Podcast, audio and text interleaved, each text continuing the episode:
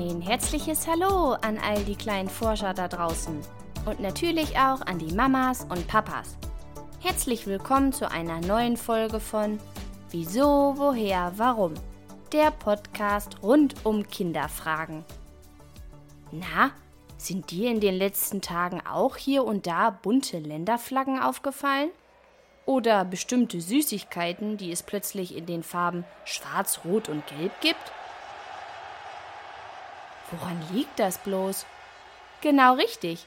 Am 11. Juni, also am letzten Freitag, ist die Europameisterschaft gestartet. Manche nennen es auch EM.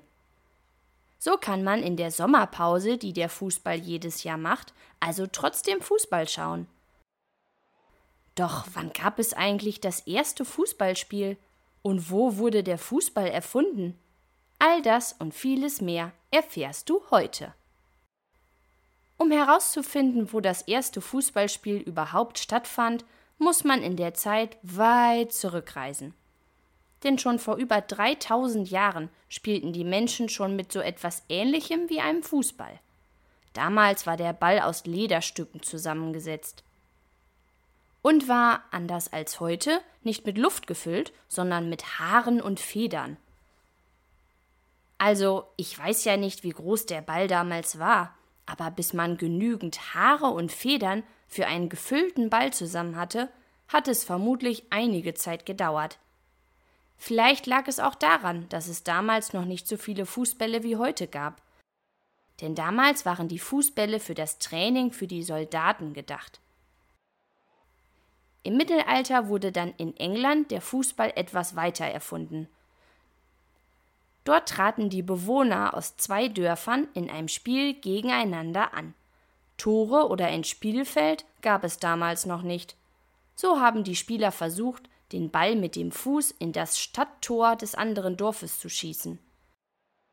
Stadttore oder Stadtmauern hatten damals viele Städte als besonderen Schutz vor Eindringlingen. Als Spielfeld wurde die Landschaft zwischen den beiden Dörfern benutzt. Auch in Italien, in der Stadt Florenz, gab es im Mittelalter ein Spiel, das dem Fußball von heute ähnelte. Aber so ein richtiges Fußballspiel, wie wir es heute im Stadion oder im Fernsehen beobachten können, gibt es erst seit dem 19. Jahrhundert.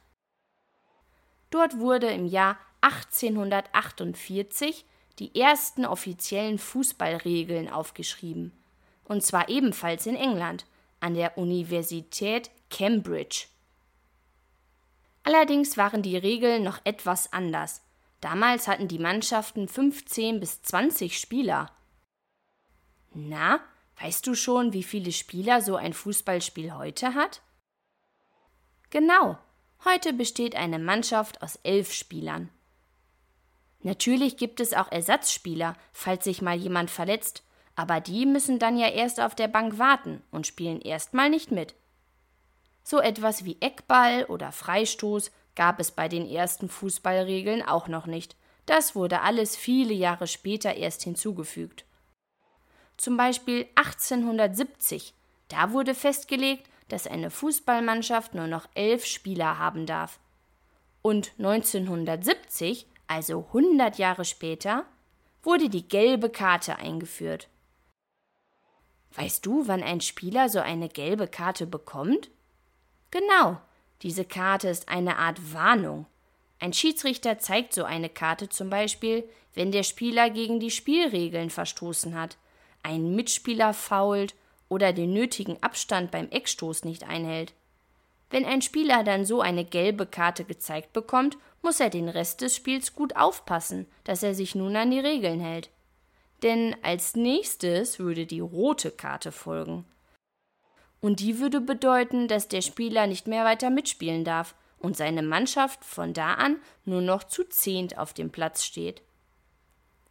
Die bisher meisten gelben Karten in einem Fußballspiel gab es übrigens im Jahr 2002 bei der Weltmeisterschaft im Spiel zwischen Deutschland gegen Kamerun. In diesem Spiel verteilte der Schiedsrichter insgesamt 14 gelbe Karten und zwei gelb-rote Karten. Mann, oh Mann, da war ja was los. Wusstest du, dass es auch nicht erlaubt ist, sich besonders über ein Tor zu freuen? Manche Fußballspieler ziehen dann vor lauter Freude ihr Trikot aus. Das ist allerdings auch seit 1984 verboten und wird ebenfalls mit einer gelben Karte bestraft. Über diese Regel streiten sich allerdings häufig die Experten, ob die noch so sinnvoll ist. Woraus besteht denn so ein Fußball heutzutage eigentlich? Wie wir vorhin schon gelernt haben, wurde der Ball früher mit Haaren und Federn gefüllt. Heute nutzt man dafür Luft. Du kannst dir das Innere von einem Fußball wie eine Blase vorstellen, in die dann die Luft gefüllt wird. Fast wie bei einem Luftballon. Diese Blase ist aus Gummi, damit sie sich ausdehnen kann. Je nachdem, was für ein Ball hergestellt wird, braucht es ja eine bestimmte Größe. Um diese Blase aus Gummi kommt dann eine Schicht Stoff oder Gewebe. Das soll verhindern, dass die Blase sich beim Aufpumpen weiter ausdehnt und natürlich, dass der Ball nicht platzt. Über den Stoff oder das Gewebe kommt dann zum Schluss die Schicht, die wir auch sehen können. Also beim Fußball die Sechsecke in Schwarz und Weiß. Dabei gibt es verschiedene Möglichkeiten. Manche Bälle werden beklebt und andere Bälle werden genäht. Und schon ist der Fußball fertig. So, nun wissen wir aber gut Bescheid, was die Geschichte vom Fußball angeht. Vielleicht habe ich dich ja für das Fußballspiel begeistern können und du schaust auch mit Mama und Papa das eine oder andere Spiel von der EM dieses Jahr. Ich wünsche dir viel Spaß dabei. Wenn du auch eine Frage hast, die ich beantworten soll, schreib mir gerne eine Mail an kinderfrage@gmail.com. Ich freue mich, wenn wir uns nächsten Sonntag bei einer neuen Folge von Wieso, woher, warum wiederhören. Bleibt neugierig, deine Christina.